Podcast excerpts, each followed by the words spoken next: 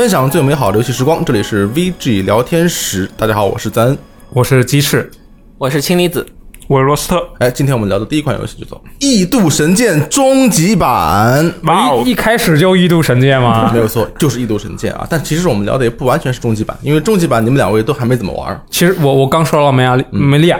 我大概玩了五六个小时。嗯，真的是太忙了。你玩了吗？我玩了两个小时。哦，你也玩了？对，直播里玩了两个小时。你玩过前作吗？我当然没有。哦，啊，不是，不是前作，就是原作，原作。对，那更没有。和 3DS 上没有。3DS，嗯，对，就是说为什么我们这个游戏刚发售啊，明明大家都没有玩，还要来说这个游戏，就是因为它有原作，对不对？是。以前的玩过就行。就是要想说，为什么大家一定要玩？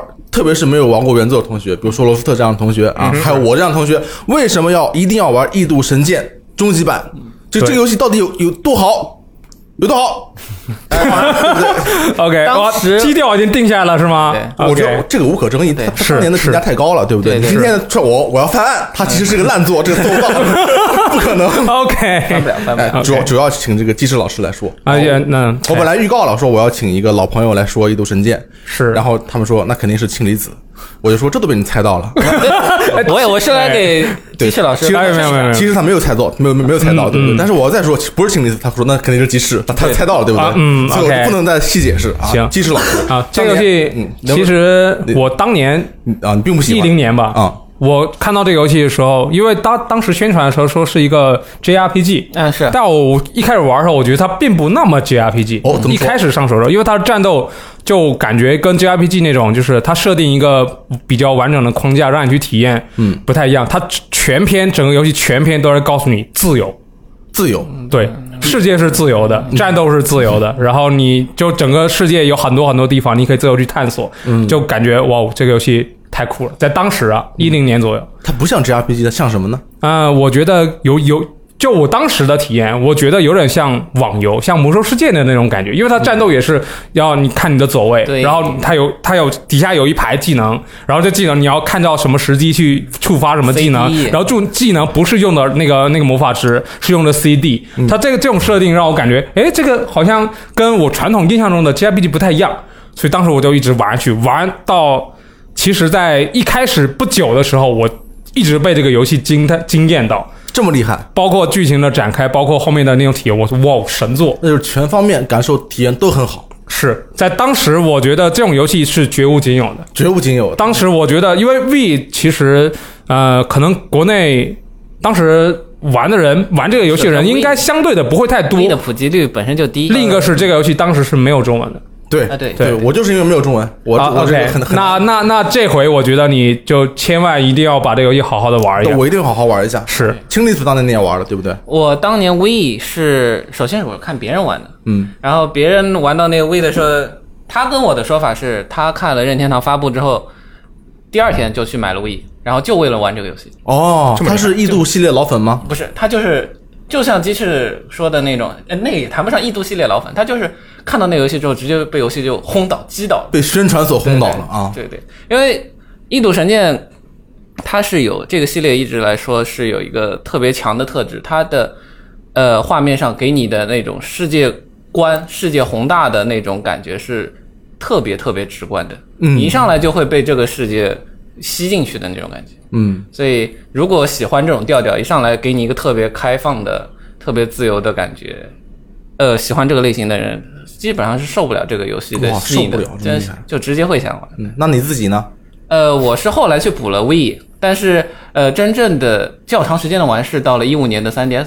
3DS 版哦，哎，那个 3DS 版首先只有新 3DS 可以玩，嗯，对吧？是。另外一说是它好像是不是性能上或者是技术上有一点问题？呃，我听其实是画面，因为掌机你也懂的，然后对，相当于是一个逆就就缩水移植，对对对啊，对，但是能随时随地玩，我觉得也是比较符合这个游戏的。对对，当时我在想，如果有一个次时代掌机，我可以随时随地玩那么画面更好的，我这个太棒了。这都被你想到了。对，哎，这个我没想到，哎，出了，出了。当当时你玩 3DS 版，你什么感觉？呃，我发现这个游戏并不那么需要画面清晰来让你吸引到这个游戏里面，哦因为它呃高桥总监督说的嗯高桥哲哉先生对对，他给我的特别有启发的一句话，他说 RPG 最重要的是地图。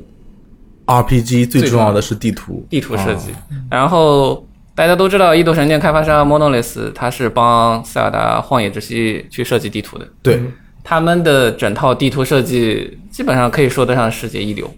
所以说，它的地图的那种结构，在一个宏大的界面里面去引导你去发现地图上的每一处，你会你会觉得是因为你自发的一种想探索的心情。但呃。如果你把自己抽离出来去看，它是靠整个地图的结构、场景里面的元素布置去吸引你去探索这个游戏的。所以说，呃，即便你看到的画面不是那么的细致，但是它超强的远景以及远景中你看到的这个地形的这种布置，会让你去探索这个点。呃，我发我当时的感觉就是，呃，当年我在 We 上看我朋友玩。和我自己在小屏幕上玩 3DS 版，并没有那么大的差异，基本上是一样的，都会有特别强的沉浸度。这一点是特别强的什么？沉浸沉浸感啊！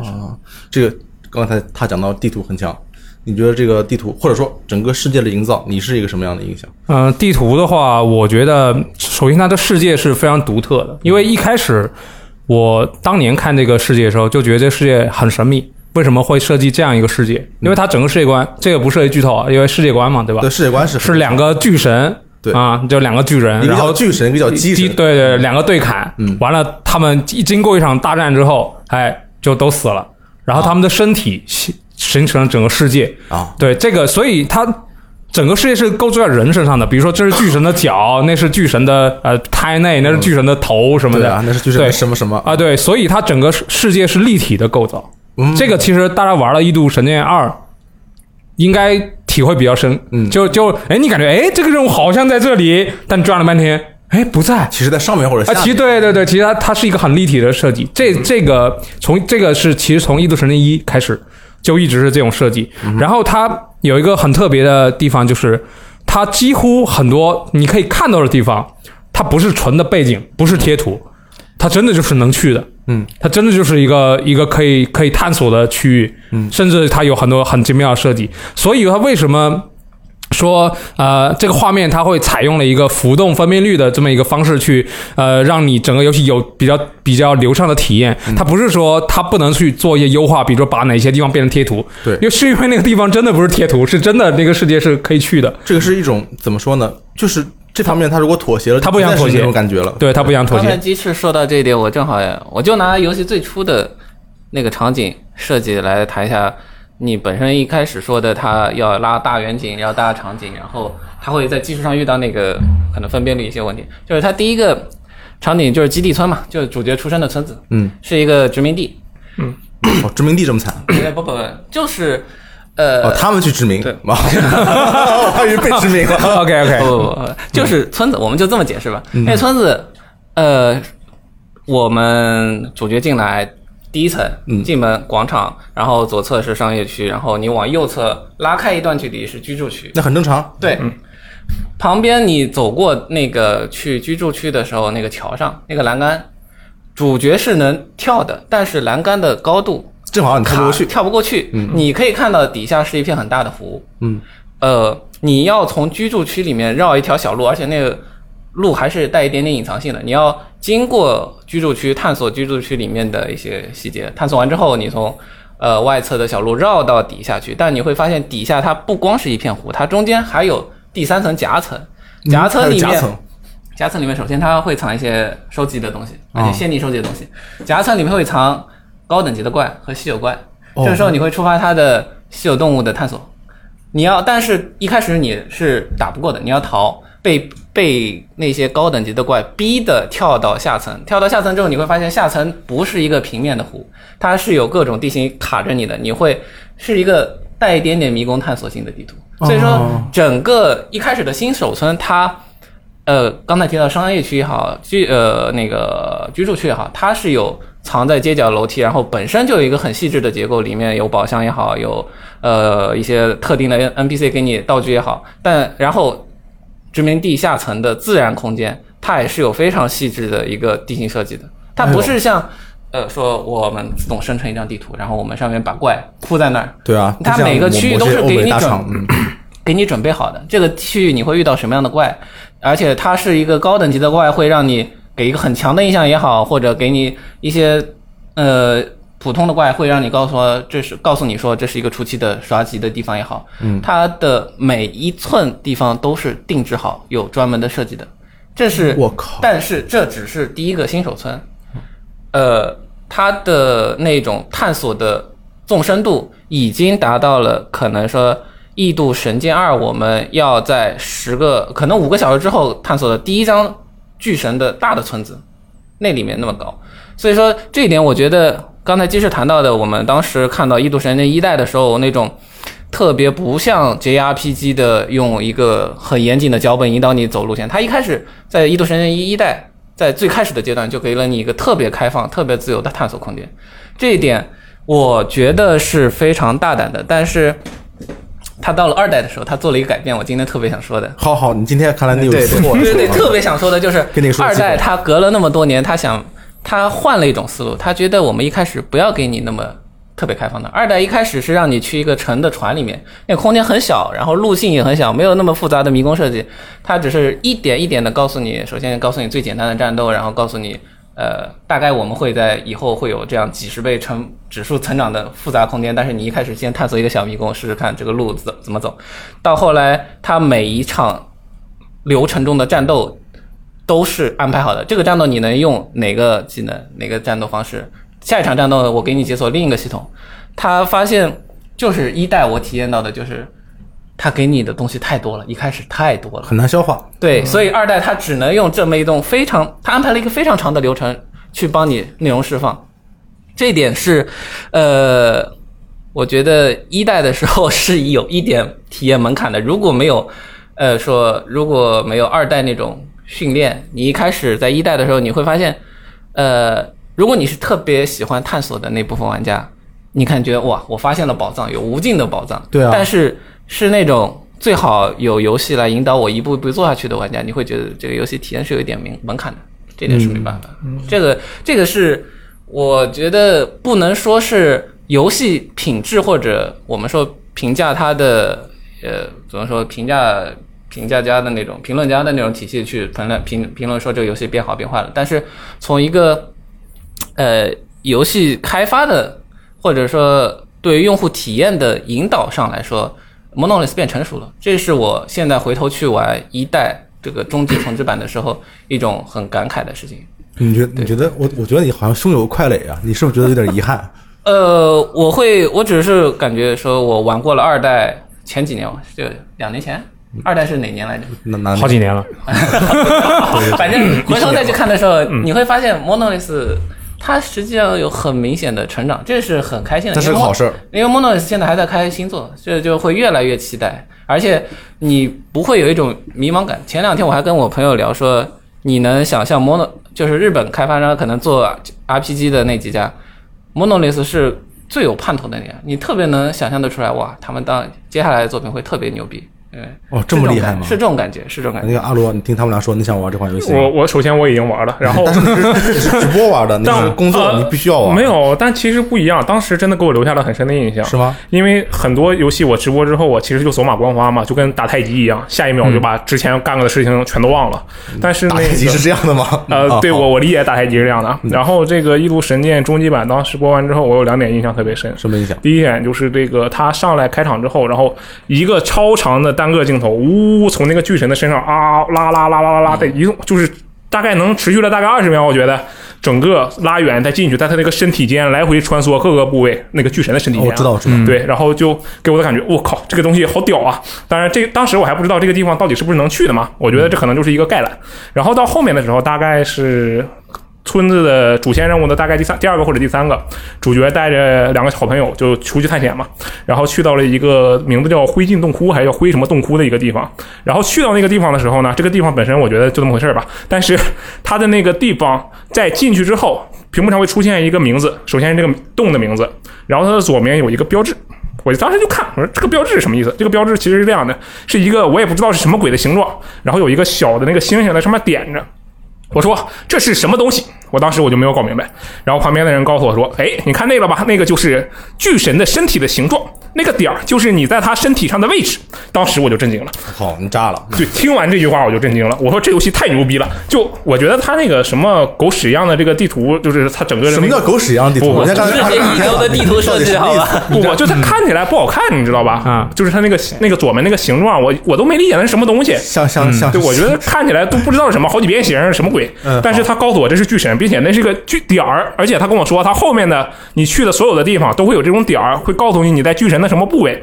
我觉得这玩意儿简直就是神了，就一下子就能给我那种。我靠！我在别人的身体上，就这我不是别人，别的神的身体上，这种感觉，一个神的身体特别厉害。对，我靠，那嗯我突然发现只有我一个人没玩过，这四个人里面感到，但是我现在听你们说，我我我我已经很想玩了。其实刚才刚才青离子说的那个问题，就是呃，比如说给你一张大地图，在新手村，嗯然后你玩家可能无所适从，不知道干嘛嗯的这个问题，已经在这次 NS 版有一个比较大的解决方方式，怎么就解决他给你任务可以指引，对，然后这个指引不只是主线，你支线也可以，它会告诉你你要怎么走到那里，然后这个哦怪物在哪里，它地图上有个大大的标示，并且因为它之前。它为了让你更好的探索，并且它做了那么大个地图，它会在地图里面撒很多光点。是的这光点其实是各种道具，然后你你可以拿到这个光点之后去去填满你的一个收集本，填满之后会给你东西，这都是为了让你去更好的去探索这个世界嘛。对它给我一个列表哎就很想但是有一个问题，什么问题？就是比如说有一个 NPC，比如他有个支线任务，他告诉你他要几个什么什么红色的方块，我随便说啊，红色的方块，好嘛，红色方块在哪儿？不知道，哎，这回你可以在地图上知道哪些光点是红色的方块，它有一个它有个感叹号在上面。红色感叹号指引。这一点，那这嗯，就是我接着鸡翅的话说，嗯嗯。就是呃，因为现在跑去游戏开发商工作室那边做游戏了，然后嗯，当一个游戏他们是重置版，嗯它是在原版的基础上去我们加一点东西，优化也好，调整也好，呃，他们现在做的这种什么路线引导啊，嗯，然后任务引导、指引啊，甚至已经那个它主线是自动寻路那种感觉了，已经有点那种，它路线都给你引导，它有条虚线引导，你可以不按照它的，照样能走到。但他 就是你说这种引导，我觉得从呃，我揣测啊，从一个他们 Monolith 这样已经非常有格调的开发商来说，他们可能并不那么不想做加，因为他们是一个一开始的初衷，他既然做了这么一个自由开放的世界，他宁可用我们用地图信息、场景叙事来引导你，嗯。但是他现在只能用一个打破你游戏沉浸感，地图上竟然会出现一个。系统提示的感叹号来说，哎，这儿有东西，你也可以不要。呃，就 对我想说的是，到我们那开发商，我们那边一样，我们当时经历过一个事情，就是你到了游戏可能离发售只有两三个月的时候，发现我们游戏缺引导。我想在这里面加一个特别自然的，我们用一个什么演出脚本，专门安排一个 NPC，或者说场景里面我播一样特别呃吸引你的东西加进去，然后去引导。这真的是一个非常难的事情，在木呃《异度神剑》里面，它已经原本一个非常完备的呃游戏结构，然后呃有那么多，它已经有那么多东西了，在里面去加一个很自然的贴合你原本场景体验的引导。我自己玩的时候，我在想我要怎么引导玩家的时候，真的非常的难。到头来你只能用一个虚线，一个虚线，对这个感叹号，这个是没办法的事情。其实我觉得你你说那个问题，他他们之前做过努力，就在呃前中期的某一章，就你需要在好好几个那种传送平台里面相互传送，然后找到最后那个目的地。嗯，当然后然后你唯一知道的就是那个目的地上有个感叹号，但怎么去完全不知道。嗯，然后他在那个传送平台里面有一个灯。像红外线一样指着某个地方，哦，你就知道你要从那过去。但是你通过这个想到那个目的地，也很难。你非常难。嗯就当时我在玩这个时候，我都我我都要疯了，你知道吗？嗯就我光看那个地图，然后按照这个走，我我我都要疯了。你想想那些没耐心。异度神剑的地图复杂性，就算你给了一个在地图上一张地图铺开来给你指了指引了目的地，你也不一定能找得到。只能如果最傻瓜的，要说你玩家在这方面完全没有体验门槛，最傻瓜的是网游那种，你角色头前面有一个箭头，箭头，嗯然后往那走往那走。但是这个就是彻底破坏游戏探索体验了。Mono 没有不可这么做能做，不可能这么做的。所以说现在就是一种基于现有的 能做的一个条件，他们做了这么一个引导。这个我当时看的时候只是说觉得很 很很逗，也很有很有共情的感觉啊！你们也你们嗯也只没办法啊能这么办，，连你们也是吧 没有，没对对，Monolith 是我非常尊敬的、非常敬仰的一个。还有刚才，呃，我刚才有一点没说到，就是呃，《异度神剑》，我们说它的画面整体的画质这个东西，嗯，或者场景的质量精细度，它可能没有达到那么高。你我现在现在指的是呃重置以后的版本还对对，是原版重置以后？OK，那这个刚才提到，比如说那个殖民地底下那个湖，嗯，它的湖的岸一条直线，一个锐一个钝角，然后又是一条直线。它不是一个很自然的潮水冲在沙滩上的，它是它是多边形。这个当时看到那个地方的时候也很逗，但是它当你要做这么一个丰富的场景的时候，你又要保证它在携带模式下的一个流畅运行，相对来说流畅运行，是是流畅的，对，三十对帧比较稳。对对嗯，三十帧。所以说，呃，你在场景精细度上是必须要做妥协的，这也是没办法的。这是它地图设计的野心所导致的一个。就像我们现在在做做手游的时候，呃，我们 在场景里面种的那些草啊，实际上就是一个二维平面，也不可能做太细的东西的。因为这个游戏毕竟已经发售了快十年了吧？对对，快十年了，对，所以。它当时在 V 的机能还不如我们现在不如，对，肯定是不如的，对吧？那肯定所以当时他呢，他很多东西局限了，说它只能可能多边形就那么多，对对对。但是他这回他只是把他把那些贴图对，几乎都重新画了包括角色的模型，包括一些就是很多场景，你靠近看那个贴图，贴图其实也没那么糊。是的，是的。对，这其实它它有做一些优化，但是你说要增加多边形数量，这可能可能有有点有点难。对，那工期就变越来越长了。对，我觉得他当年如果在 V 上面，因为我们知道 V 它的技能是就是比 NGC 要好一些，嗯，但是离 PS 差不多和三六零你是差很远，嗯不是我说跟 AGC 差不多。啊，比比那两个要差很远。我觉得那在那个机子上能做这么一款像你们描述的这样场景这么大的一个世界这么开放的游戏，真的是一个很很很很大的一个成就了。已经对对。这个在这种世界里面探索的时候，感觉怎么样？因为它虽然是一个你说的是一个很复杂的一个世界，是一个很复杂的一个地图，但是我想知道你们探索的动力，或者是探索的时候感受是具体什么样的一种、一种一种心情，或者一种怎么样在世界里面旅行的这样的感受。就其实我在节目一开始我就说，就我自己的感受最大就是自由。嗯就它有很多设计，比如说它是有昼夜系统的，嗯就比如说白天跟晚上，其实呃怪物会不一样，对吧？然后它那个那个色调会不一样，嗯甚至连音乐都会不一样，嗯。但是这个时间你是可以自己调整的，你想白天就白天，啊，想晚上就晚上，自由调。嗯，就是你可以在你有的场景白天看，就感觉啊，就有点树，有点湖，有个沼泽。晚上看那些树上会升起那种灵光一样的那种光芒，嗯然后就整个哇，这个场景太神奇了。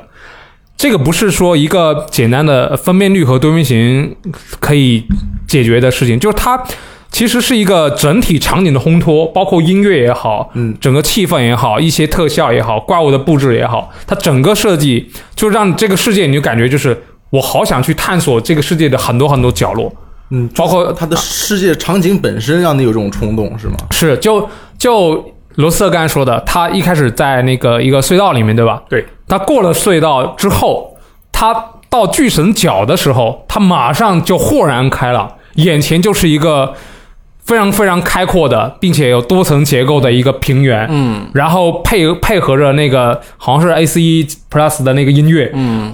哇！我第一次到那时候，我整个人震惊了，嗯，就感觉就像我当年玩格兰蒂亚，他攀上那个世界的尽头的时候，嗯。发现那个不是世界尽头，眼前有一大片广阔世界，当时给我那种冲击力懂。就一样。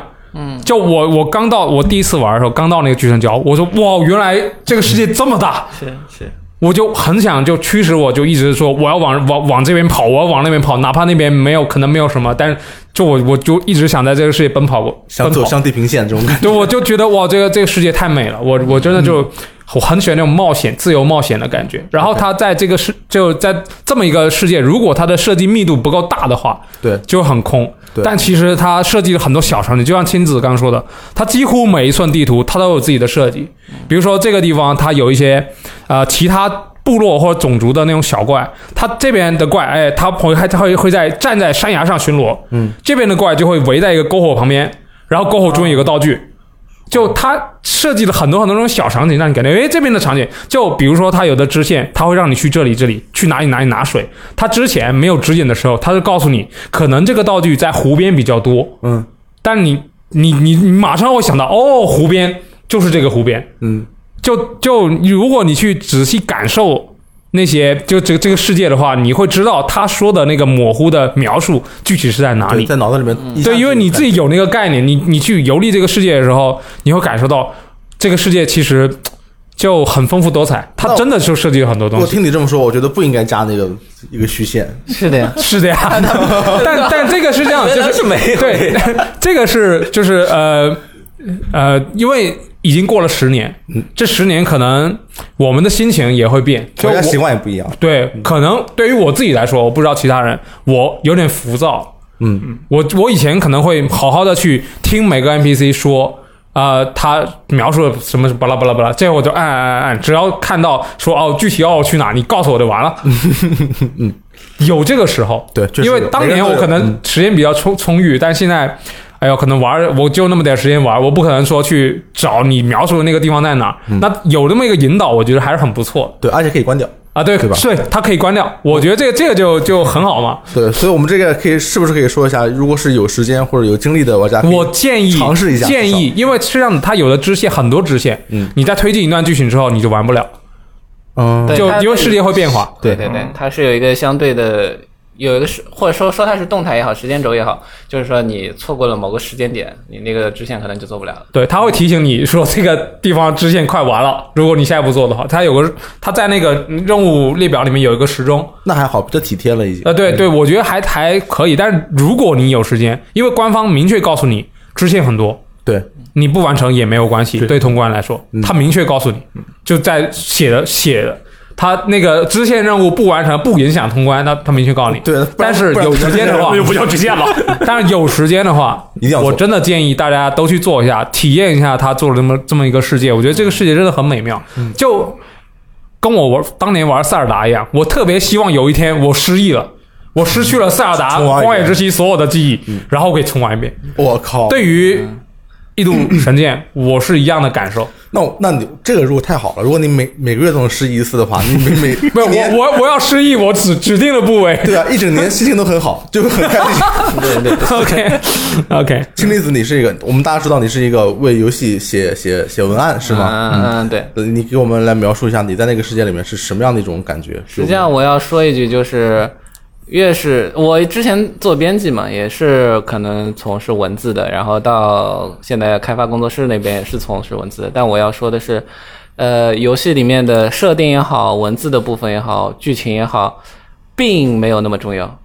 游戏的本身的你你这个话说的就就就你要开启一场战争，我就要跟你打。我真的我哎我真的不是那么在意，就是你游戏可以做一个特别单纯的、特别简单的人物关系也好、背景设定也好，都是没必要。你不需要用这些设定去加深你的游戏深度。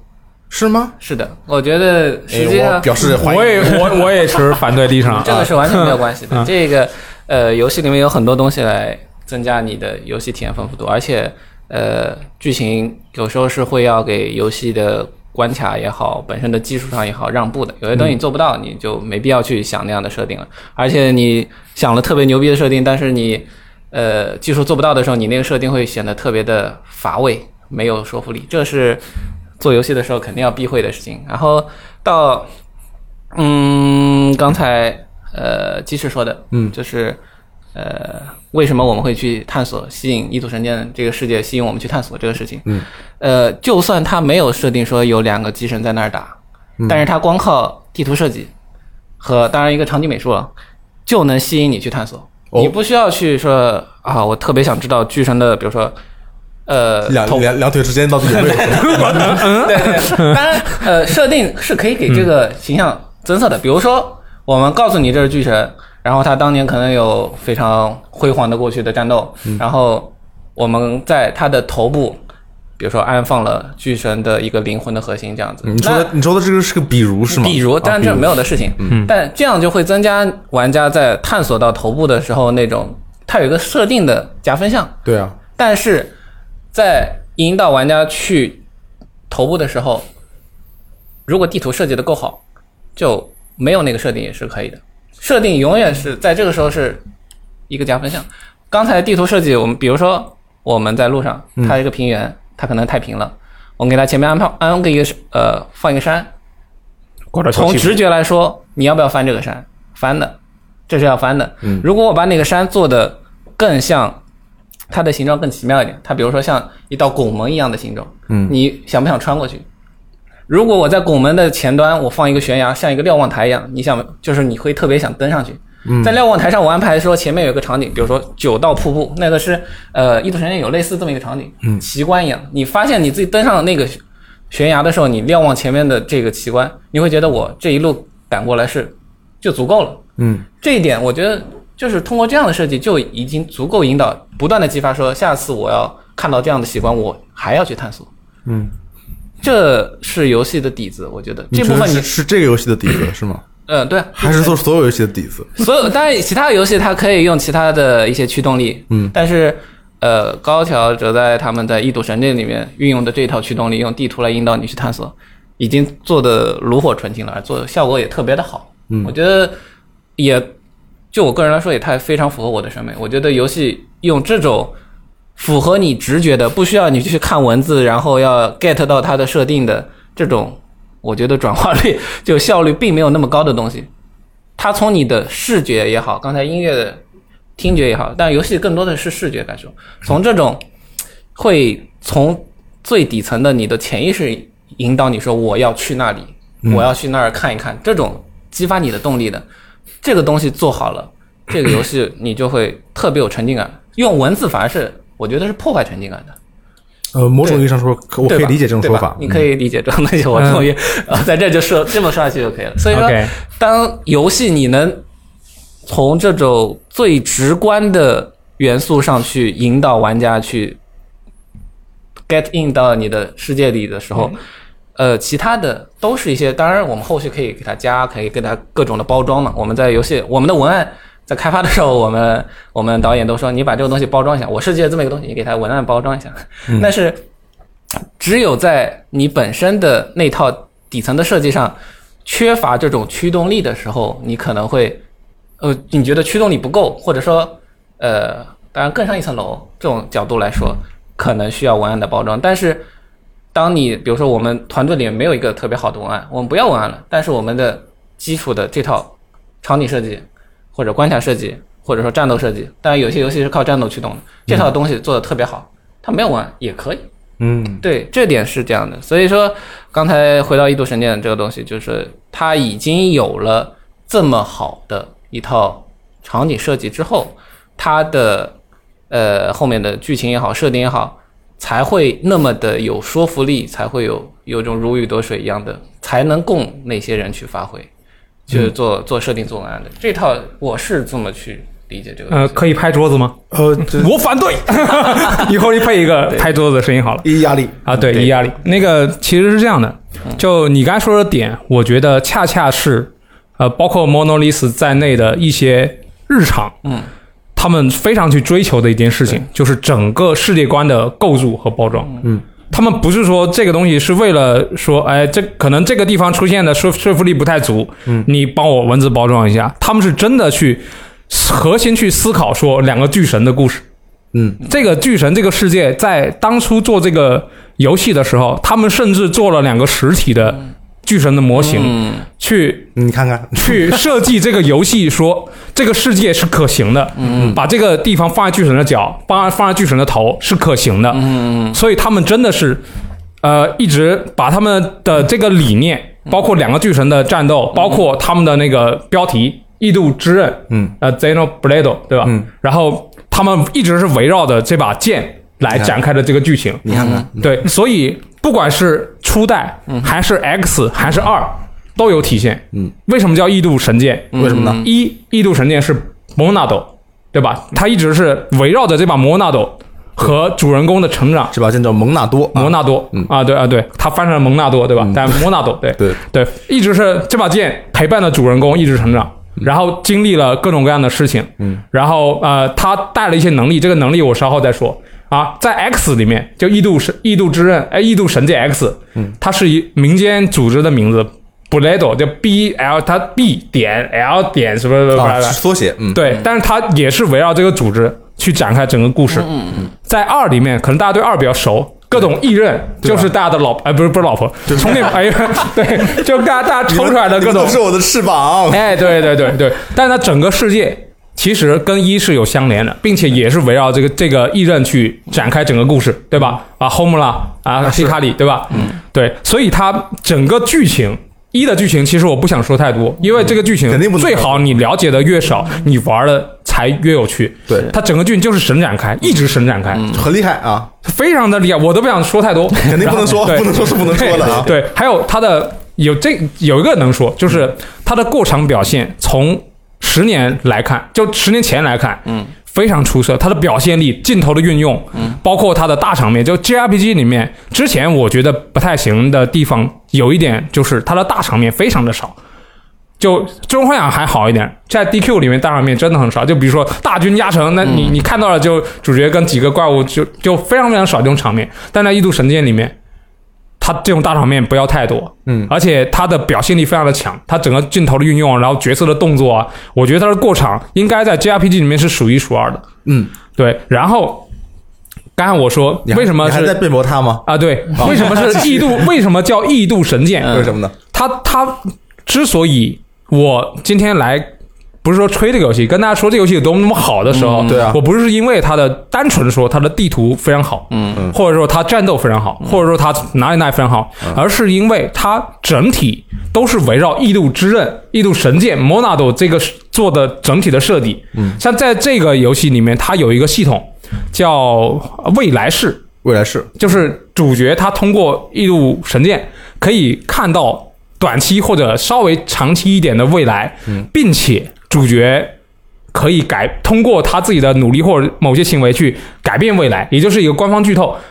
也就是说，你在剧情中，你会你会哎，主角突然看到了未来的事情，但你那时候你什么哦，都不知道未。未来是啊，啊，对，未来式，对，可以看到未来的事情，然后你你就可以去改变，通过你的比如操作去改变它。这个设计，嗯，不仅仅是一个文案，它融入了它是个战斗系统，对，融入到它的战斗系统。嗯，就比如说在战斗的时候，它会告诉你，在十秒、十二秒之后或者八秒之后，你的某个角色会被敌人的某一招击中。哦，这是未来式哦，这么厉害呢？对然后，如果你比如说，比如说，呃，我举这就不剧透例子好了，就比如说啊、比如说我你我要被打了氢离子是我的队友，但他他是坦克，我是输出。好。你你不能让我被打，对吧？对他这个时候氢离子放了一个呃会吸引他们仇恨的技能，嗯，嘲讽，敌人转到去打氢离子，打他。我被杀这件事情就不成立了。对啊，然后他就会砰，像玻璃碎掉的声音，把这个未来改变了。未来改变了，对，哦。这就是他把整就很酷，对，除了在剧情中有未来式的演出，他在战斗中也有，而且经常。啊、我刚才说只是其中一个小例子，中间有很多很多的这种。然后在其他的系统中，比如说你在冒险中捡到一个道具，突然来的来了一段未来式，嗯，会他会告诉你，哎，这个道具很啊、那个很有用，那我把它交给赞恩，他可能就会他可能就会恢复这片的电力，嗯，其实那个时候我不知道发生了什么，但是他会告诉你这个道具未来是有用的。变成了一种引导，对，嗯，所以他把他整个未来式的这么一个官方剧透的这么一个设定融入到了它所有的地方，而不是仅仅告诉你它的剧情。哎，主角可以预见未来，嗯，没有，它整个系统包括，我觉得当时官方有个乌龙，嗯，就官方拍了一个广告，这广告其实剧透了，它的里面一个女演员，她的打扮其实是一个很后面的剧情。啊啊啊，我当时看这个广告，我说：“哎，这这这这个谁呀、后面打到一半，我操！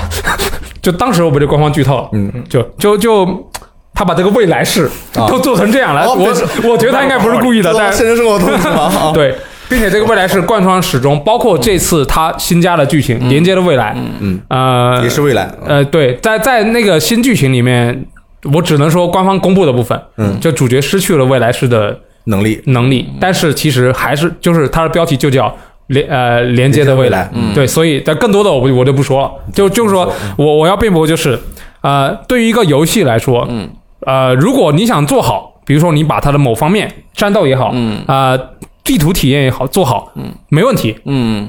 但是如果要真真正成为一个名作、一个神作，就我们我玩了之后，十年前我玩的游戏，我觉得牛逼；十年之后我玩，我还觉得牛逼，并且在我个人的心里一个有一个呃 list 里面，它永远站在前面的位置。嗯，它就需要是一个完整的游戏，从设计到它的呃设定，到整个游戏的完成度。到我玩游玩的体验，它一定要是一个很完整的东西，而不是说它做这个设计只是为了填补它的某一个，比如说呃有有一些游戏，它其实做的也很好，但是我为什么在我个人的例子，呃呃可以，比如说《刺客信条。好好好，为什么？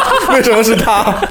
好》，黑棋我很喜欢，嗯嗯，因为他整个让我体验了就是呃那个爱德华很非常壮丽的一生嘛，啊对。但他很多支线其实是很重复的，那就因为他的支线就是为了填补你主线的不足，嗯，然后就很淡薄，然后支线很多地方我还是非要去做不行，因为我到了那个岛，我不能做主线我就跑了，我可能还要做一些支线，所以。它这些设计就很明显，这个设计就是为了填补支线，它填补它游戏单向的体验功能，嗯，对他没有把它融入到整个，就就比如说我这个时候啊，黑胡子怎么怎么样了，我要马上要去做个事儿，哎，不急，我先把这个村子先搜刮一下，去这边爬爬塔，到那边干嘛干嘛。我觉得这个体验就非常割裂，在游戏上是成立的，但是结合叙事的话就不能是不那么就就感觉他这这种设计就。到不了那么高，我不是说《刺客信条》不喜欢，恰恰黑旗其实是我非常喜欢的一座，嗯，但是我觉得就有那么一点遗憾，啊，所以我觉得你很安全，嗯啊、你 所以你能做好其中的某一部分很好，非常了不起，嗯。并且游戏也不差，嗯。可以成为一个佳作，嗯，但是神作就要求你全方位都孤岛，严丝合缝，就非常的真的就就就你神作就是这么难，嗯，就是这么难。是所以说，《异度神剑》是不是神作呢？好，我说完了，法官大人，异度神剑是神作，我就这么说你。们说的有道理啊。这个好，我也说两句。你看，这个好游戏就是让人可以谈得很深，是吧？啊，这个这很很有意思，很有意思啊。呃，我觉得像青离子说的那个剧情和和文案其实是两个概念，嗯，就是文案并不等于剧情，是的，对对，文案其实是呃剧情的一部分的表达方式，或者说是整个叙事的一部分。是的，如果我们说像《异度神剑》这样的游戏，你刚才说有某种古代遗迹，嗯或者某种自然奇观，嗯它其实可以不依靠文字成为叙事的一部分，是的，所以说它并没有完全脱离剧情，是的，对不对？对，而且它正是靠这种呃剧情上所引发的人的想象，去激发人的好奇心，探索这个世界。嗯是的，所以我觉得。你说不不完全依靠文字，或者文字可以被抛弃，我是完全认同的，因为有很多没有文字、剧情很好的游戏。是但是我觉得他们可能依然是一个大的叙事的一个环节。是的，不知道我这么说你满不满意呢？嗯，对，就是赞恩给我补充了一下，我刚才的表你把概念偷换了，刚才你说是包装，对对你，你对我要我要继续说你看说剧情，后来说文案，最后说包装，对这么说啊，我要说一下，就是这个事情。刚才呃，即使提的那个，就是一个游戏里面你的设定形成闭环，然后它体现在你的剧情、场景表现以及战斗系统里面。呃，如果一个游戏能做到这个，它是非常了不起的，这是一个很有趣的东西。做完了之后，它的确会体现非常好的趣味性。我刚才说的说避免一个游戏依靠它的设定，嗯，它的文字包装去让玩家来理解你这个，嗯，打个比方，嗯，比如说一个游戏里面，我们从游戏的流程、战斗或者要玩家做的一个事情，比如说我要去救一个女孩子，嗯，呃，同级生依靠我玩过，依靠设定来驱动的一些游戏，它很可能这么设定：这个女孩子她是世界背后的什么神之类的，她是一个化身，她是女神。如果我们要去，我们不去救她的话，这个世界就要毁灭了。我们作为勇者有这样的义务要去救她。嗯，呃，但是一个游戏如果它它的剧情也是去救这个女性，但是我只要在一个游戏的机制里面，比如说她是我的战斗的同伴，嗯，嗯，他曾经为我做过一些牺牲。哦他在七嘛，对对，他 在他比如说我每次死的时候，他都会像，比如说就像塞尔达里面那个米法一样嗯，他我每次死的时候，哎他都会突然啊他突然来救你一下。啊，他这么多次之后安排一次，比如说游戏机制上安排一次，他必然死，剧情杀，嗯，说接下来我有个任务，就是我要去拯救他的灵魂，让他复活。嗯，这个我并不需要解释说他为什么复活，也不需要解释说他是什么样的人，他的背景，他是他是他可能从属于某个组织，或者他是，只要因为我有这样一个经历，我就会特别的充满一个情感上的动机去救他。对，我是觉得你说的这个，不是说你不需要剧情，而是说你对叙事的格调有些要求，对我叙事的形式我我真的 不是特别喜欢那种需要，因为他有一个非常牛逼的设定，所以说我要去救这个女孩子，只是因为我他跟我的互动中，我对他产生了感情，所以说我要去救他。嗯，更多依靠互动和中间的这个游戏的环节所以。说是是哎你看这种感觉。我想我们和解了啊，和解了，听我手了。啊，嗯，OK，好好，这个其实我觉得，就刚设定这部分，对《异度神剑》里面有一个地方，我觉得做的甚至有些过，就你比如说，他伙伴之间有羁绊，啊是一个系统。嗯。这个羁绊就是，嗯、就比如说我跟你经常打，经常在一起组队，嗯，然后我们产生了好那个友情，甚至爱情啊，对吧？嗯，这个是可以理解的。但是它大到什么程度？什么程度？它你在你连跟城里的 NPC 都有一个关系网，哦，所有人吗？呃，不是有大多数人。很多人，很多人，很多人，然后你可以打开那个羁绊是的。网一看，哦，他跟他不对付，两两个 NPC 之间。那两个名字我都记不住，两个什么 NPC 之间不对付，谁谁是兄弟，谁谁是什么？你做这么细干嘛？简直是《三国志》对我当时一打开，我觉得这有点过了。嗯，就你把这个劲儿用到别的地方不好吗？但是我觉得他就是要做到自这根筋儿做到极致。所以这回我我我我玩重置版的时候，他明确告诉你，啊，这个羁绊王，你你比如说你可以跟他交换礼物，然后可以提升好感度，这样城市的好感度会提升。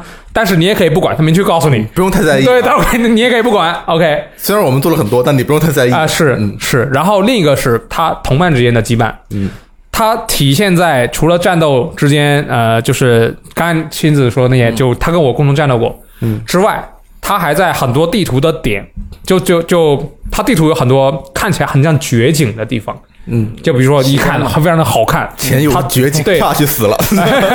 哎，对他埋了一个埋了一个，他会有个印记，就是两两个手握在一起的印记，是羁绊对话点。嗯，但是他这个设计我有点难受，就是我第一次到那个点的时候，我跟那个同伴的羁绊等级。大部分是不够的，好感度不够，触发不了。嗯，当我够的时候，我又把这个地儿给忘了。哦，想不起来。对，所以有很多很多时很多时候，我明白它的设计的意图，大概是当我经历了很多很多战斗之后，我回到了此这个地点。啊，当时我们的我后来我们的感情变得越来越好了，我们回回顾波澜回顾多过的一生呃，对我们回顾当年是什么怎么怎么样，哎，然后这个设计很好，但是它这就是从游戏体验上来说，可能可能有一些问题，差了一点点。对，但是我不是说他羁绊这个对话不好，恰恰恰相反，让我这么为为什么那么可惜？因为他的羁绊对话很好，他不是说就写一个两个人的小故事就完了，啊，他是让你去做一些选择，很多人都是这么做的啊。对，并且这个选择你你之前因为你不是那个角色本人，就比如说。哎，薛勒克，我们两个当时也在这里待过，然后对啊我们我们为什么会在这里呢？对啊然后会让你有有一个选项，一个就是呃我们跑到这儿来玩儿，另一个就是我们在这儿吵过一架。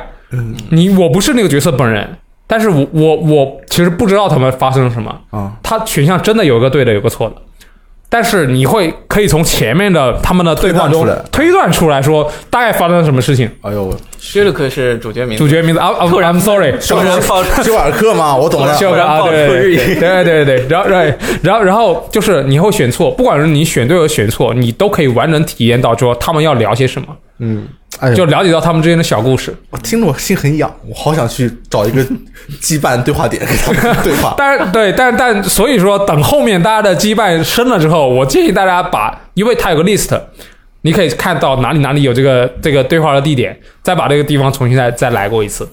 就当年我玩的时候，我就错过了很多，后面我打通关的时候，我就把这事儿忘了。哎呦，嗯 那你很可惜啊。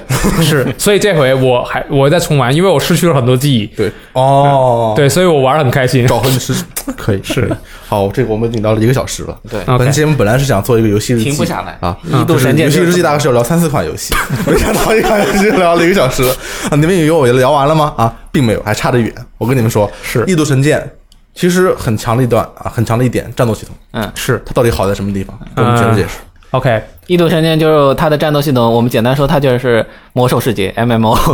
异度异度世界。我觉得我觉得要给大家你不同意吗？稍微你一说一压力，其实我同意，但是我我我觉得这段要给大家稍微展开一点。嗯，那就是肯定得展开啊，它的不着急不着急。啊，它的战斗系统是非常讲究策略性的。哦，就以往的 RPG，就我们脑海中的 GRPG，就很多时候刻板印象是回合制，嗯，对，就 JRPG 啊，要不然是 ARPG 嘛，但也差不多。对，就是或者 ATB，就有一些稍微的及时，但这个就真的是你的走位，包括你面对怪物的那个呃不同的位置，比如说你在它身后，嗯你在它侧面，它根据角色技能的不同，会给它造成的效果也不同。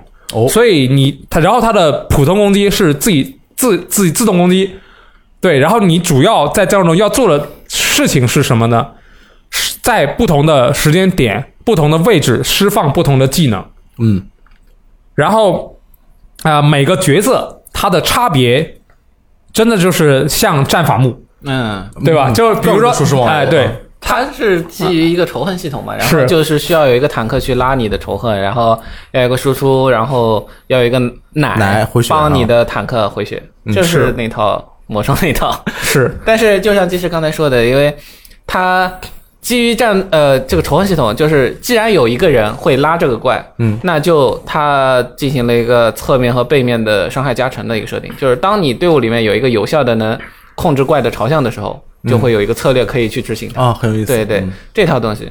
所以说，当一开始的时候，你队伍里面只有一个人或者人没有一个能拉仇稳定拉仇恨的人的时候，你会发现你的策略很难去执行。你那个背后特效就就很难很难打，伤害就会显然明显的降低。然后，当你构成这个体系，并且在战斗中通过各种的手段，嗯，去稳定的保持这种有人拉仇恨、有人输出这么一个结构的时候，你就会体验到自己，哎，我的策略执行顺利执行了这种快感。然后，但是因为敌人也会干扰你这种执行，他会发现你他的仇恨就转移到别人身上了。这个时候你要出现这种即时的去处理这样的战斗变动，嗯这是它的一个战斗的核心。对，我们可以给没玩过的朋友们稍微说一下，这个游戏的普通攻击是完全是自动的，是对吧？然后你负责放战绩什么的，放技能是技能对。然后你要保证说不要让怪物的仇恨在你的治疗或者输 DPS 上，啊你，要让那个 T。呃，T 它光是 T 就有有不同的 T，有的 T 它是就就很很直白的告诉你，我要把你的仇恨拉过来，我在挑衅。有的 T 就是它其实没有那么强的呃拉仇恨的能力，但是它的仇恨是靠它输出很高，嗯，但它回避也很高，嗯就回避 T 和肉坦。对它它就回避 T，嗯，对，然后就肉坦，就就不同角色它的性能差别非常的大，啊，所以它的然后你每次只能上三个角色，有有一共有多少可以用啊？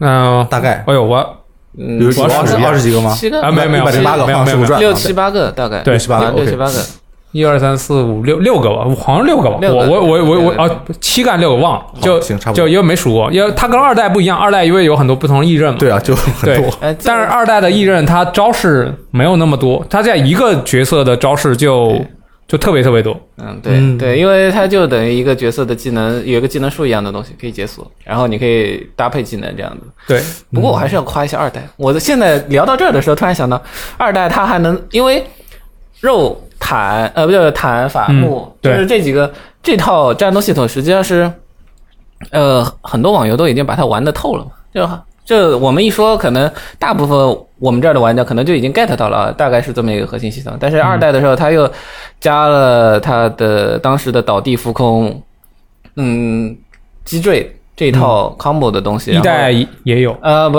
啊啊一代一代是破防破防对破防是击一倒，然后是一打晕，对对，就是。哎，那个浮空加击坠，我特别喜欢那种演出。我 对对，然后还然后二代就是连珠嘛，串珠子，嗯。技能连珠之后，后面的呃那套加演出加分的这套东西，就是说他还是既然能还能做出一点新的东西，感觉就现在就很厉害。想想看还蛮厉害的。嗯，那一代来说，战斗还有什么值得一说那的吗？对我来说，其实我跟妻子意见是有一些出入的。？OK，二代看得出来，看得出来对，二代对我来说，呃战斗就他太重视演出了，嗯，对，然后导致演出效果对导致就是让我后期很多战斗就趋于模式化，啊，就我就知道，哎，这个珠子完了，这个珠子，这个珠子完，这个珠子砰打破，是。对，然后但一代的时候，因为呃，他首先角色画面没那么乱，嗯，我说乱是二代太炫了，嗯，每个人跟个充电宝，不是每个人跟一个一刃在后面，对对对，然后画面就是特效砰替乒乒乓乓，一 就一代是一就三个人嘛加怪物。啊、然后它特效也没有那么绚丽，然后机制其实比较简单，然后它跟地形其实，嗯、它有很多技能，其实，比如说你可以把怪稍微打退后一格，啊。如果你把怪引在一个悬崖，一然后把它打退，嗯，你就能把它秒。了。嗯。就像这就就正义的正义的推导，就就比如说你拿到了那个呃梅利亚的时候，嗯。梅利亚有有两招，嗯。有一招是催眠，有一招是一个一个就一个近战。嗯哎，一个法师要个近战技能干什么？干什么哎，这个近战是非常有用。比如说你看到平那个那个地图上。你二十级，嗯你要比如说你二十级、三十级，嗯那个怪八十几级，一看就这个大哥惹不起打不。过啊，哎，但是有了梅利亚之后，你可以把这个大哥引到悬崖边，嗯把他催眠了，然后推下去直接一棍子敲敲下去，啊，太就把它秒了。嗯，这个就就他这个，我我感觉他不会像二代那样，就一是一代的技一代的角色的技能这比风格特别明显，这种机制上的设计细腻度要比二代强一点，这个是因为他的角色少。其实二我不是说二代不好，二代他的异刃太多了，是所以他平铺到每个人的可能设计的成本就没有那么高。一代因为角色没有那么多，并且不会经历这个扭蛋的痛苦，我想要 cosmos 一直扭不到的这种痛苦。但因为一代的角色都是顺势加入的嘛，并且每个角色它的机制完全不一样。嗯，就你找不到两，就比比如说法师有两个法师，一个拿枪的，一个用法的，他们的机制都完全不一样。嗯，就你你你整个体验不是说让 AI 用，你自己去用的时候，你就感觉哦，这个很新鲜。然后很新鲜，等你打到后面，你会感觉哎，怎么还有这样，还有还有这种体验，就就很很很神奇。了解，对，所以它的战斗，我觉得就是很自由，嗯，还是自由，对，还是自由，你自由组合，然后。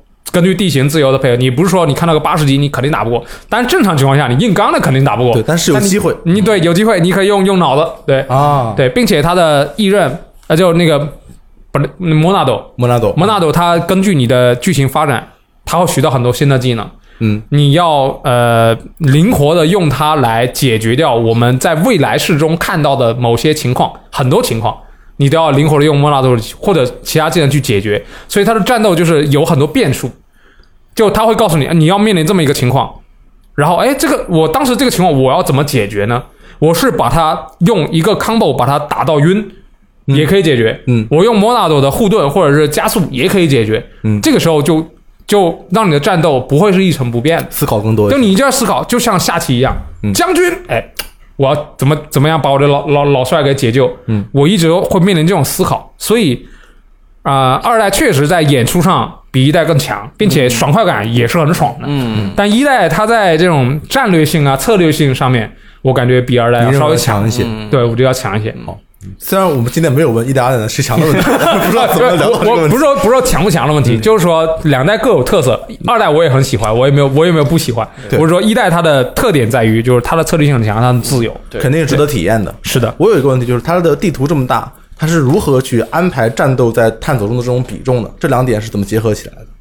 会呃会觉得打的很烦吗？它是这样的，它的怪物可能二代哎二代也有这个设计，就是有的怪物呢它是偏温和型的，啊你走过去它不会理你。嗯，但是你也可以干它。有你可以干它，你可以干它。然后你在这种被动怪物呃上面也有一个特性，就是有的怪物是，比如说它的侦察兵，你干它周，他会告诉周围一片的人过来过来弄你，啊，就你弄他，他他叫一片人。还有就是他可以看到你，只要你被他看到，然后你等级没有高的很多，他觉得他打得过你，他就他就过来干你。然后有的就是他能感知，你只要声音太大，他能他就过来干你。嗯，就他会把这种怪物就就这里安排两个主动怪，你想打可以打，不想打你不小心被他看到也会被打，啊但你可以绕过去。跑酷，对就就他让你有自由的选择，有选择的空间，有选择的空间。啊。就呃没完全没选择的也有，就是比如说一个隧道，放俩蝙蝠，那肯定不可能让你全都选了，你不用打就过去那个蝙蝠，因为它是听声音的嘛，你过去，除非你就很小心很小心，但几乎不太可能，啊。这这就基本上就要打。但是这种情况不不太少，嗯对。还有的就是他那种守卫，他就是盯着这片区域的，那你要该打还是要打。但他整个大地图上面，你的选择很多的。你想看风景，比如说你你就迫切想收集道具，可以不打。但如果你你喜欢我，我是比较喜欢战斗的，因为战斗很爽快很，有意思啊而。且它的掉落也会掉银箱子或者金箱子，你可以拿到什么道具、那个那个装备什么的，它整个反馈体验都是很爽的。而且战斗其实没有耗很长时间，所以我觉得它的整个呃节奏是你自己控制的，嗯，想打就打，不想打你可以飞过去，可以绕过去，whatever，随便你。我听说很多朋友打这个游戏都打了很长时间，比啊如有几十个小时，甚至一百个小时，这样都有。他这个时间主要是花在什么地方呢？是刷东西吗？还是怎么样？还是说就是游戏流程都是很长？本身就很足，嗯，还有就是它就像一直都在说的，它的地图探索的可探索的区域又太多了，啊，然后还有无数的支线，然后还有无数的精英兵等你去挑战。你就算你想玩支线也好，你想研究战斗系统也好，你就算就想探索地图去看那些奇观嘛，它绝景就奇观去发现这个，就是它的绝景是有那种收集性质的，就是你跑到那儿画画面上就跳出一个特效，文字特效说你发现了某某地方。秘境，对对对对，所以说呃内容比较多嘛，就很正常，你就会玩着玩着 玩上百个小时，很正常。对，而且它这回新加了一个呃叫 Time Attack，怎怎么说？挑战模式？挑战模式，对啊，对，就是它会告诉你，呃，你你要面对几波怪，然后有两个模式，一个自由模式，然后自由就是你可以呃随便组什么你想要的队伍，然后去挑战它，然后看你的时间和你打的怎么样，会给你一个评分，评分好了会拿到一个点数，可以换一些东西，或者和拿拿到一些时装的道具，嗯啊、然后呃还有就是固定的，就就你用这个阵容怎么样才能打最高，像这种都是让你去消磨更多时间的 设计，但这回又新加了不。是消磨，享受游戏，对对对更长久享受更多游戏的时间。其实就给你更多选择，因为这些东西你你反正你打死打过了，你可以换一些小道具或者换个皮肤，有好处，对，有好处，但是好处你也可以不打，对，就就还是就很自由嘛。对，很自由。对，这个我们剧情还是稍微说一点点啊，就是如果我们说要两位形容一下这个剧情的风格或者剧情的卖点的话，你们会怎么怎么说？我一个就是展开，我我这一个字儿吧，神展开。神展开。嗯，氢离子呢？我你觉得没有卖点，就是还 不如我来写。我只是觉得这个剧情还是嗯蛮好接受的，我只能这么说，蛮好接受的。看来你它有一个特别很很容易共情的一个你的一个情感动机去推这个剧情。嗯，嗯，对，是这样，就多了也不好说好，。这里就不要细不要细说了啊。对，呃，我觉得应该跟大家稍微说一下新加的东西的感觉吧。啊，对，我们刚才谈的都是原作和这个都有的东西。现在你们俩其实也玩了几小时的这个星座了。阿卢老师也玩了两小时星座，很多朋友已经忘了你还在这儿，但是不行吧，你你还在这儿。就稍微说一下吧。你觉得新新加的很多指引，嗯，包括刚才提到的地图指引啦、任务指指引引啦，包括任务的位置，你具体要打敌人在哪儿，包括就刚才我说到的地图光点是哪些是任务道具，达到指引的非常好。另一个就是在原作的时候，比如说当你这个技能是侧面特效啊就你需要打怪物侧面的时候。你走到那儿，你其实不知道它是不是侧面，有可能它是正侧面，你但是它不算。啊，对，这回他告诉你，他会告诉你有机会 chance，哦，很就很明确了。对对对，但很多包括那个连 combo 的时候，就以前我们要记，你首先你要把它打破防，再用把它打倒的技能把它打倒，再用把它打晕的技能打晕。这回你只要那个技能，比如说呃是连续技的时候，比如说你在用这个技能用下个技能有有特效，它会告诉你 chance。嗯，然后你比如说你把它打到呃那个破防，然后如果你有击晕的技能，他会告诉你 chance，啊，他会那边会有个感叹号，有机会。都有很明确的提示。都有很明确的提示，所以这回他在就是呃，如果你把他的教学全部跳过，你就选那个有感叹号的，我觉得问题也不是很大。你多打几次之后，我觉得你应该也学到。OK，对，所以他这个新手的指引，我觉得就其实是经过了十差不多十年，我觉得确实是针对现在大家的游戏的风格和大家的那种呃，可能人生有变化，像我变得浮躁了，我觉得他这个东西就就很好。时间少了，不是对浮躁啊、是。然后另外是他的战斗，有的时候，比如说你在地图上逛街，突然碰到一个大哥，这个大哥八十几级，对啊，正虚怎么办？嗯，他加了个休闲模式，哦，嗯对，对大师难度等等于是是吗？这个对，你可以，你可以，你可以打开，虽然我没打没没打开过。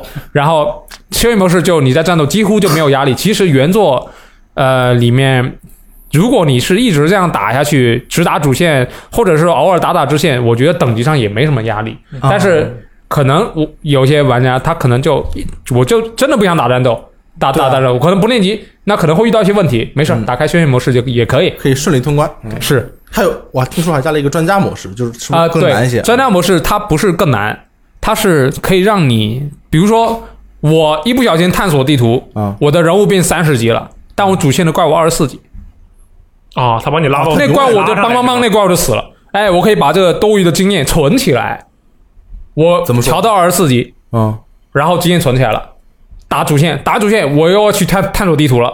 哎，地探索那个新地图那地方，那个地图的怪三十级，把经验取回来。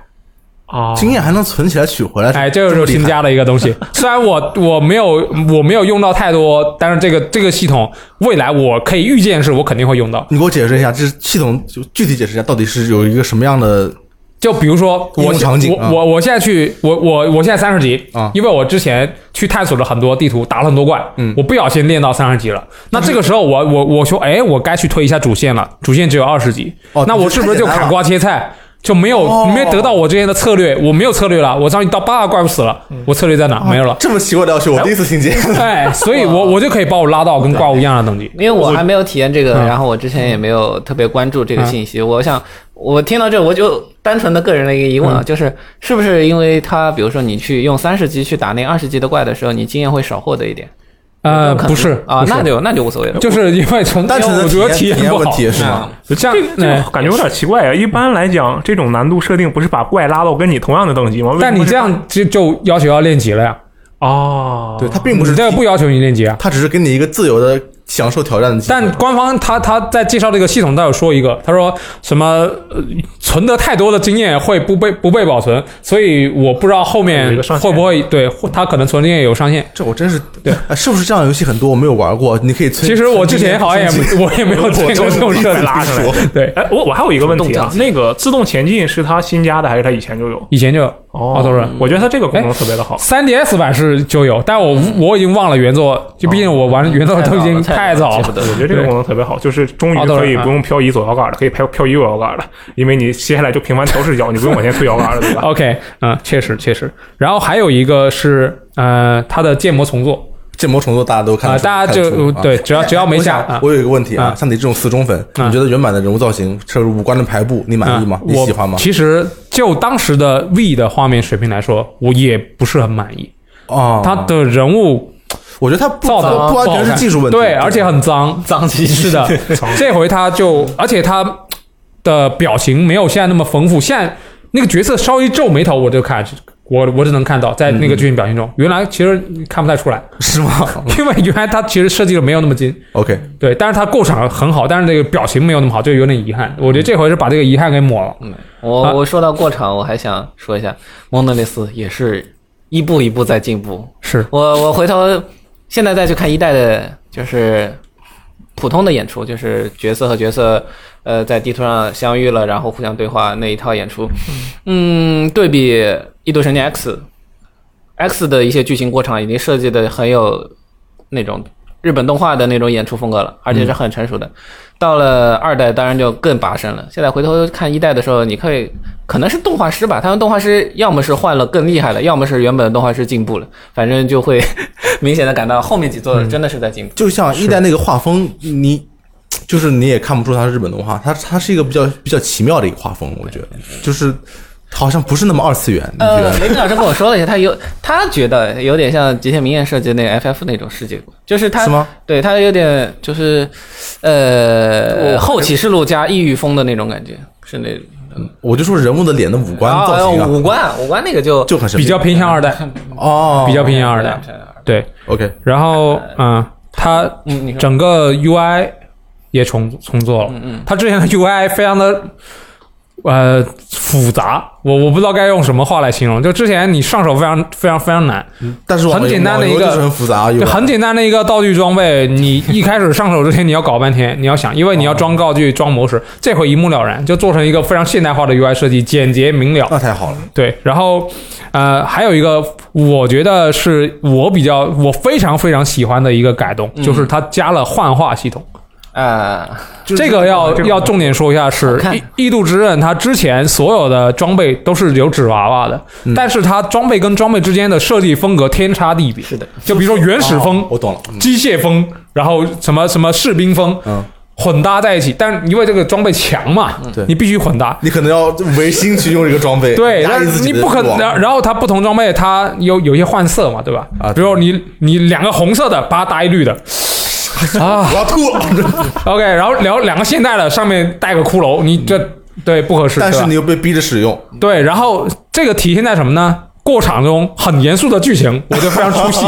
是是的，这回这纸娃娃加的太好了，可以可以。有外观嘛，我真的是就就感觉很好，而且一直保持裸上身猛男状啊，态，你我 上衣脱掉，哎，那个你给他表演一个那个那个什么？啊，什么？练胯吧？那个什么嘛啊，就是啊，算算了，继续 OK，不过呢，开场有一个那个，就是好像是预购一个什么版本的玩家可以获得那个泳装是吧？呃上来就可以获得那个泳装，那个也是它幻化系统的一部分吗？是呃其实泳装你后面在挑战也也可以获得，然后你在商店也可以也可以获得，就是是确实是幻化，就你只要拿到这个装备什。么都可以幻化是吗？对你只要拿到这个装备，拿到过就可以幻化。我看然后我当我我昨天莫名其妙发现，我不知道算秘技还是 bug，嗯就是你买够装备你就有幻化，对吧？嗯。但这装备因为它里面有的装备是有 S，有 S 代表它有洞可以插宝石，哦对，所以那种白装备我是不是很想要？但是我想要它那个造型，嗯，所以呢，我就会买那些白装备来开它的造型。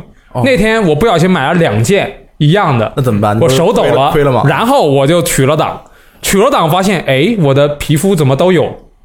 哦，哦，于是就有一个操作，就是你在买，如果你很想要那些装备的外形，你买，你先存个档，存个档买，买完之后进去看一眼那个那个那个皮肤在不在，然后楼这捞这个档这，是 bug 吧？我觉得是这应该你后面应该是都 bug 没理由。还试过，我试过试了一次我试过然后就我试过都是这样啊，对对是的。有点厉害，应该是。对，我那莫名我我买多了嘛，我买因为钱很难赚的，除了 除了你这么说除了一开始雷克斯 眼神好心酸。对，除了一开始雷克斯邮给你的那十万很快就花完了。啊，对对，就是后面二代存档的话会有十万块钱是是是，所以我那莫名其妙发明发发现了这么一个这个算秘技吧，我觉得挺良心的，挺好的。居然还分享秘籍，就是说你可以分别选择装备的外观和装备的性能，对不对？啊对对对自由啊，确实是自由。是啊，还有还有吗？呃，新加的还有一个非常非常重要，就是它加了一个这么重个要呢？啊加了一个新章节。啊，那这个新章节是当年幻之地图 巨神之间，这个这个巨人之间一直传着沸沸扬扬。是两个巨神之间还是巨神的肩膀？啊，巨神的肩膀，巨神哦肩膀这个据说是当时因为实在是完不成了，然后或者是一些某些什么原因没法弄，把这一段剧情给地图给删了。对，这回他整个新的故事就在巨神之间展开那就。不是追加，是补完，是不是？呃，应该是，但是追加是它补完，补完补完是追加，是，嗯然后它的剧情是呃承接着就是呃本片完成之后的世界，嗯，然后修修洛克他呃主角施瓦克失去了他的未来式，这个是那个官方有公布的。对。OK，然后然后他们加了很多新的那个战斗系统，就相当于二代的 DLC 那个黄金啊，对，黄金伊拉一样，对，就是它其实是一个独立章节，你可以直，如果你玩过前作，可以直接玩；如果你没玩过前作，建议先把本片打穿。建议，但是你也可以选择直接玩。对我建议大家，强烈建议先把本片打穿因为如果你没有本片剧情的，你不知道这些剧情的话，你玩这个就觉得很有点遗憾。行，对这个新增内容确实也很多，画面也修了，建模也改了，还加了是幻化，加了新内容，是十万块钱什么的，那不算加加加的啊，但是也很有诚意了，可以看得出来。是，呃，呃，画面怎么样？说两句吧，觉得还还看得过去吗？可以吗？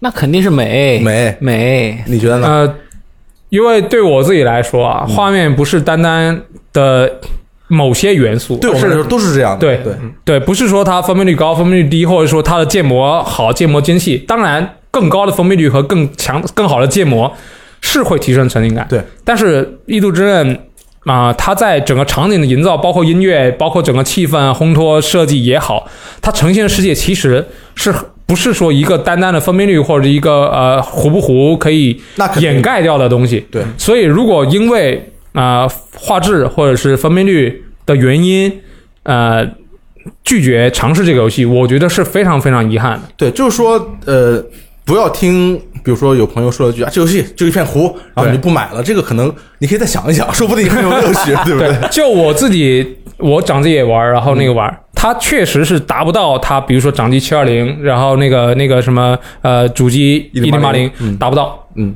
有的时候会是确实是有一些模糊，但是其实。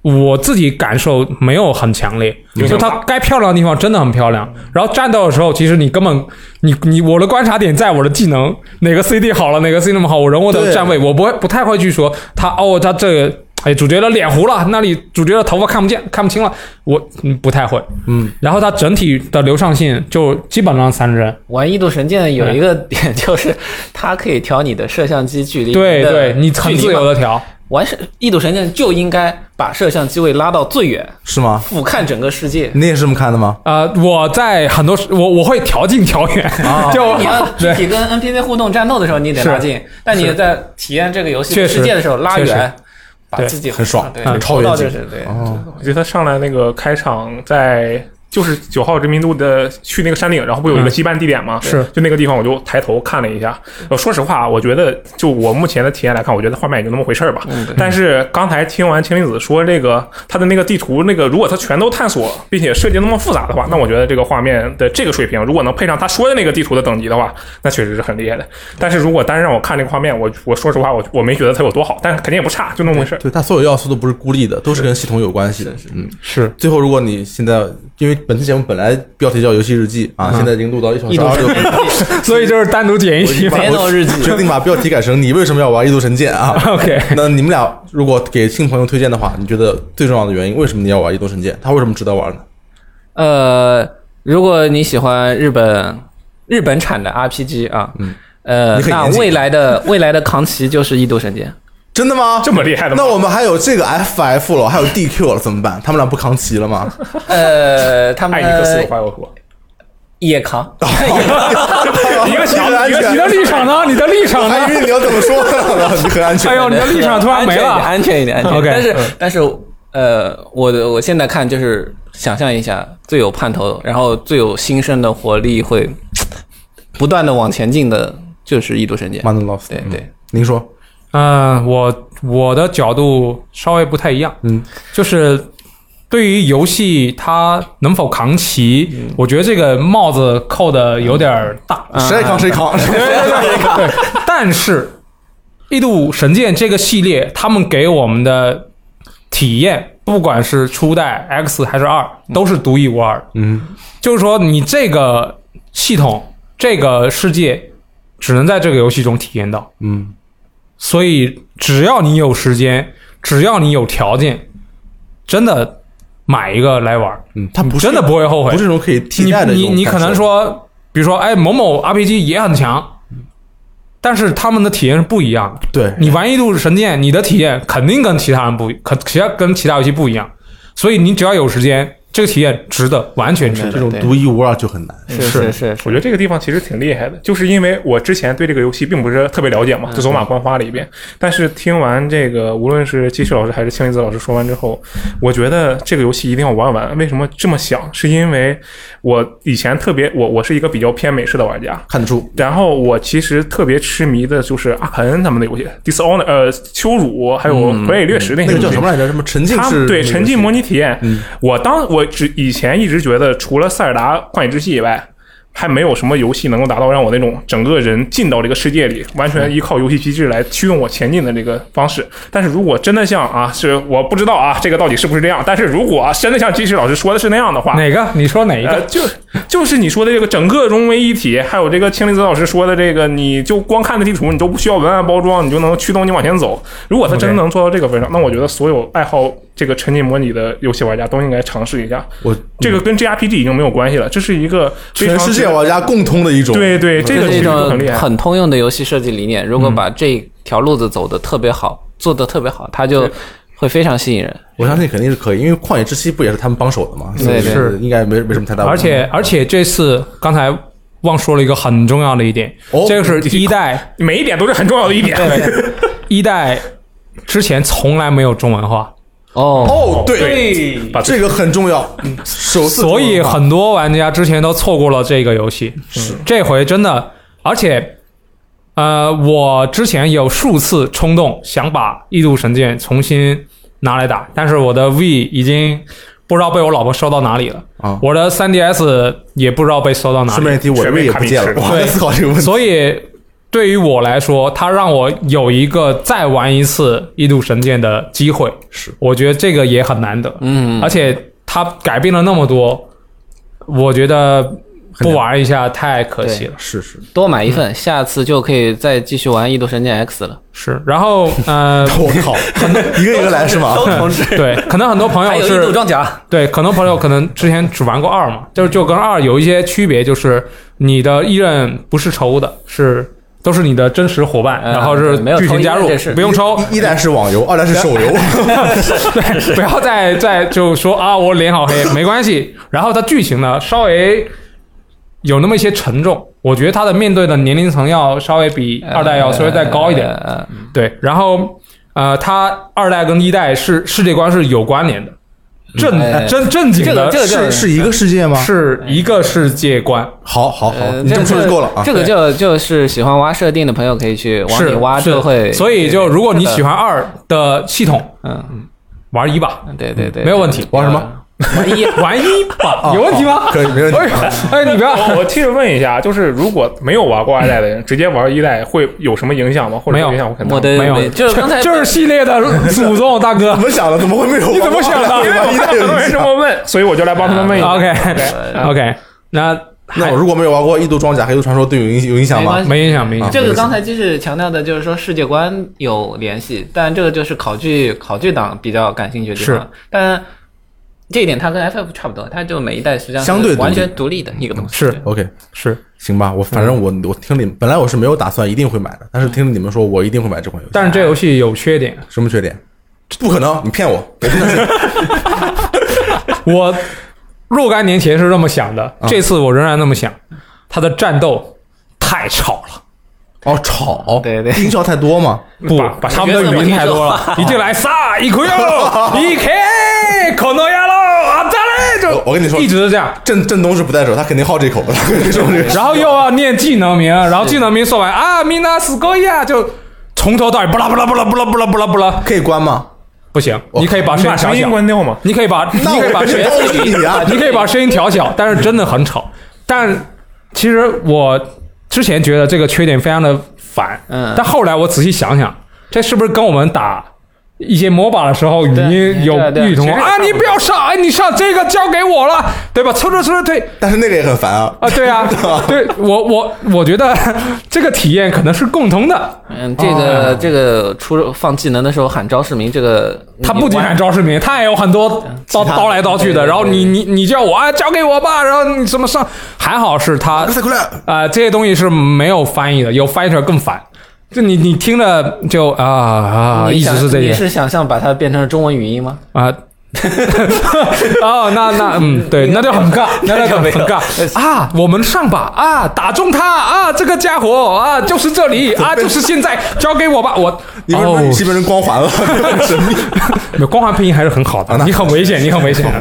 OK Sorry Sorry，OK，那所所以我觉得他这种喧哗的这种战斗，呃，可能系列都这样。对，对，但是我觉得确实有点吵。就是如果你不喜欢太吵的话，我建议把那个战斗的这个语音，它可以它可以拉小，你可以把调声音稍微可以把小一点。单独把语音拉小啊，对对对，不然的话真的有点就是非常的嗯，行，这不算是缺点，我觉得是因人而异，不算吗？说不定有人喜欢听，哎呦我我很难说。对，对。就对我来说，这个这缺点就不存在，因为我不开声音。啊，他玩游戏对不对？就不开声音，好吧，因为这个是是我老婆告诉我的，因为我我之前也有在家打一些 MOBA 嘛，她嫌我吵，啊，这波上，这波不要上，你闪呢，你你你 Q 呢什么的，呃这个也也一样。他说，哎，你怎么跟你你一个人打游戏，怎么跟你在联机一样塔波马一样啊？啊。对，然后然后我我我后来才确实这个可能可能就有点让人不爽。网游化很彻底的，非常厉害。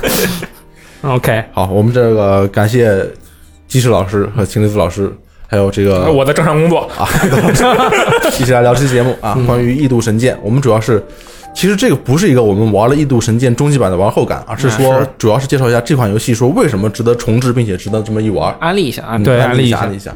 呃，好，那感谢各位的收听，我们马上就去录下一期游戏日记节目啊，我们下期节目再见，很快。拜拜拜拜拜。